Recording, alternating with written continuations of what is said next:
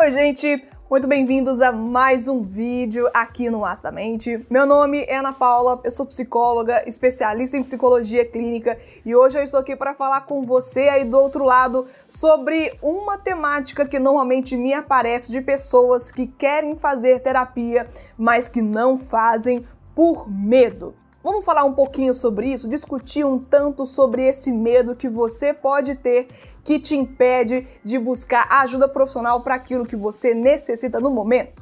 Fica comigo nesse vídeo até o final, porque hoje eu tento te ajudar a pensar um pouco mais sobre essa questão.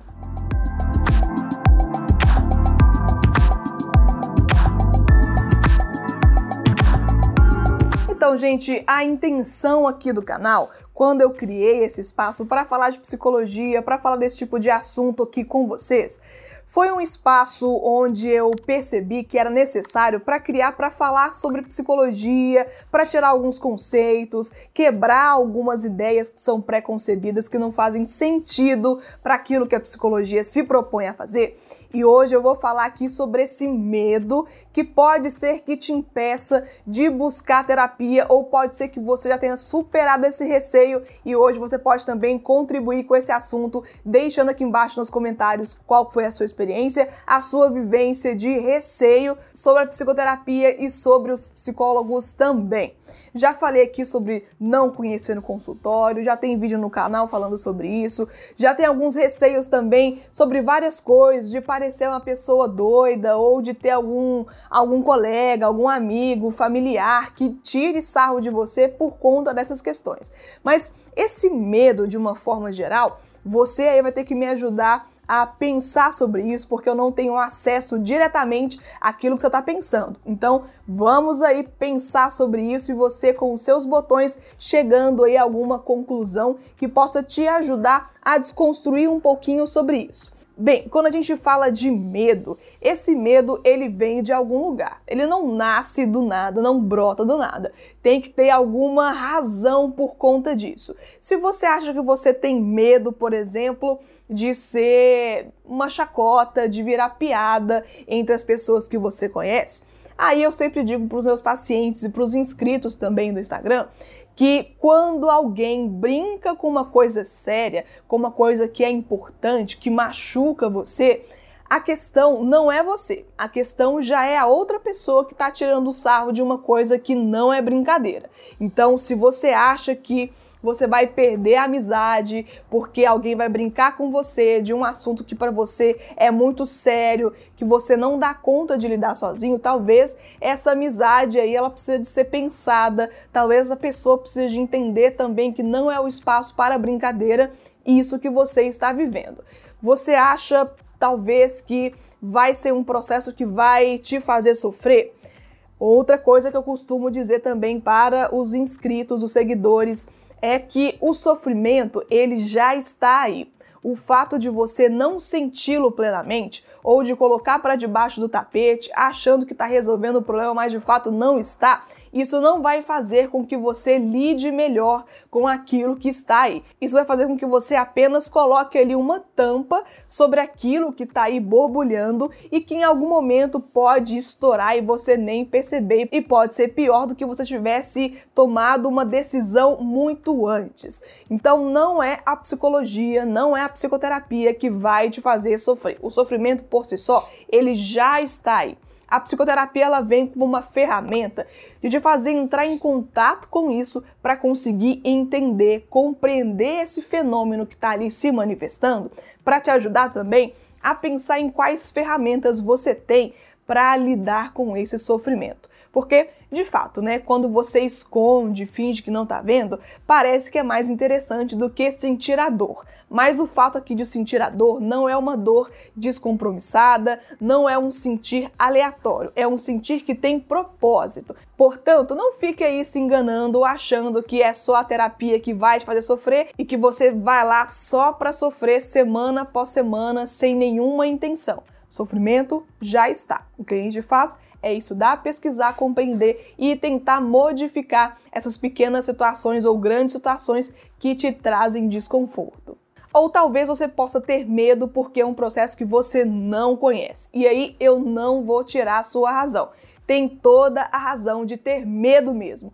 Tudo que a gente vai fazer pela primeira vez normalmente causa em nós um tanto de desconforto, um tanto de ansiedade e tem toda a razão. Por isso que é muito importante você buscar conhecimento para conseguir se encher de informações de qualidade antes de chegar no consultório ou antes de fazer a chamada de vídeo para a ligação, para o atendimento à distância. Você pode fazer isso sim, sem nenhum comprometimento, é melhor para você, mas tem coisas que a gente só consegue sentir, perceber e compreender como que funciona fazendo. E se você está aí pensando que fazer terapia vai ser a última coisa que vai te acontecer, que isso vai acabar com a sua honra, que isso vai acabar com a sua vida, você pode, se você quiser. Claro que é sempre um convite e é sempre uma decisão do paciente, do cliente.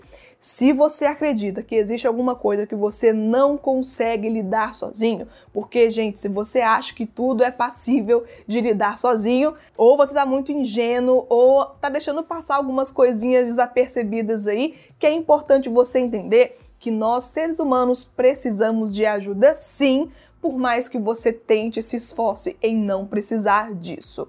Se você acha procure um psicólogo de confiança, formado, capacitado para te prestar um serviço de qualidade. Procure por alguma indicação, busque currículo, busque saber o que essa pessoa faz, tempo de experiência.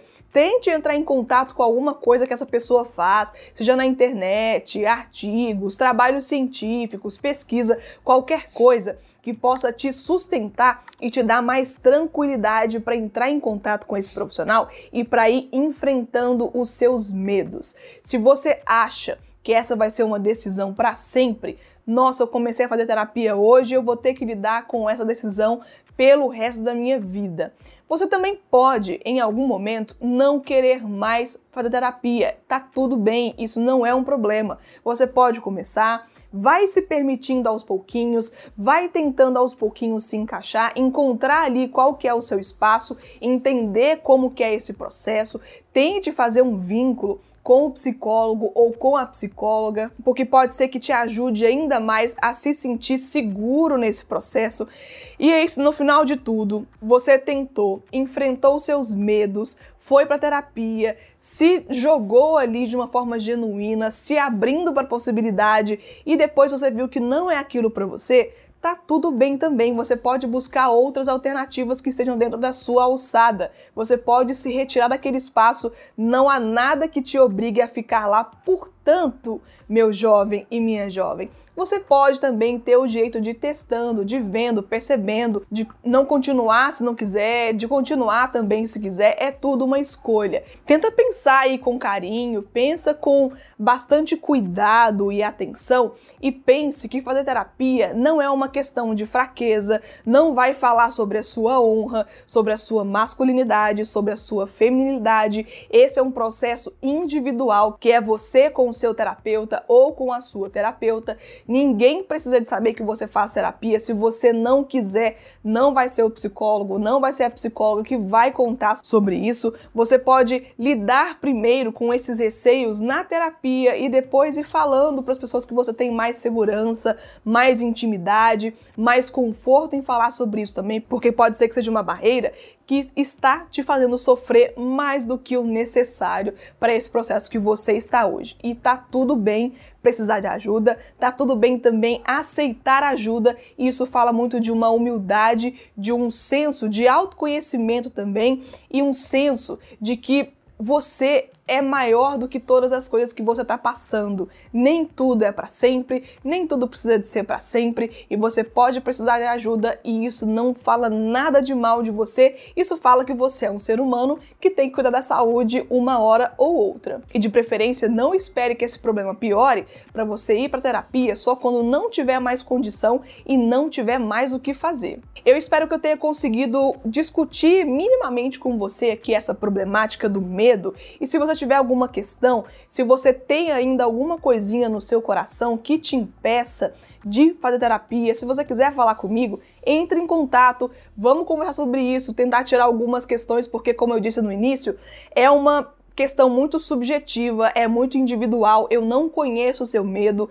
não conheço o que, que você sabe sobre isso. Portanto, é um trabalho muito seu de lidar com isso. E se você deseja realmente cuidar da sua saúde mental, procure uma pessoa, seja eu ou algum outro colega, para te ajudar nesse processo, porque não faz mal nenhum e certamente não deve ser tão pior assim quando você deve estar tá imaginando, não. Principalmente se for a sua primeira experiência com um psicólogo ou com uma psicóloga. Eu super agradeço a você que fica aqui até o final, que apoia os conteúdos, que sempre está por aqui deixando o seu apoio nos comentários, nos likes, compartilhando com pessoas que você acha que também precisam de aprender um pouco mais sobre si ou sobre a saúde mental. Agradeço demais a vocês que ficam aqui até o final, prestigiando o conteúdo e até o próximo vídeo aqui no Aço da Mente. Tchau, pessoal!